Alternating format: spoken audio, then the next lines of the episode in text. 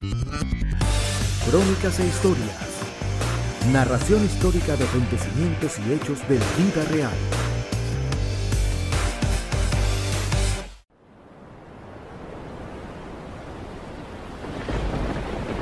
La historia del faro tiene lugar el 21 de diciembre de 1989.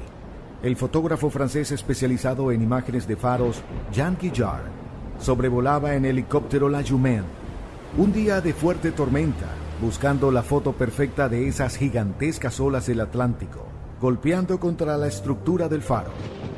Dentro, el farero Teófili Malgor, que por aquel entonces rondaba la treintena de años, escuchó las repetidas pasadas del helicóptero y pensó que algo raro podía ocurrir. Quizá el piloto estaba tratando de ponerse en contacto con él por un naufragio o por algún accidente. Y en una maniobra a todas luces descabellada, abrió la puerta para ver qué pasaba.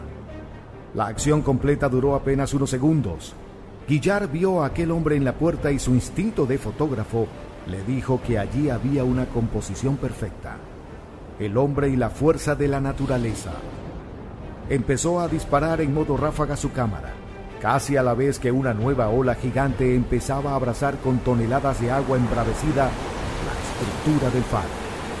En ese mismo instante, el farero Malgorn, asomado al quicio de la puerta, escuchó un trueno seco, como una estampida brutal, el impacto de la ola contra el frente del faro, y supo que había cometido un tremendo error. Tan rápido como abrió, volvió a cerrar la puerta, justo una milésima de segundo antes de que la ola lo arrasara todo. Estaba vivo por un milagro. En el carrete de Guillar quedaron impresas nueve imágenes, las que al motor de la cámara le dio tiempo a disparar, que le harían famoso de por vida y con las que en 1990 obtendría el segundo premio en el World Press Photo.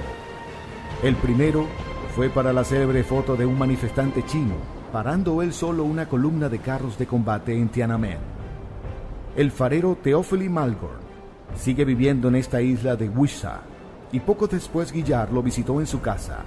Le regaló una foto firmada de aquel momento decisivo y se hicieron amigos.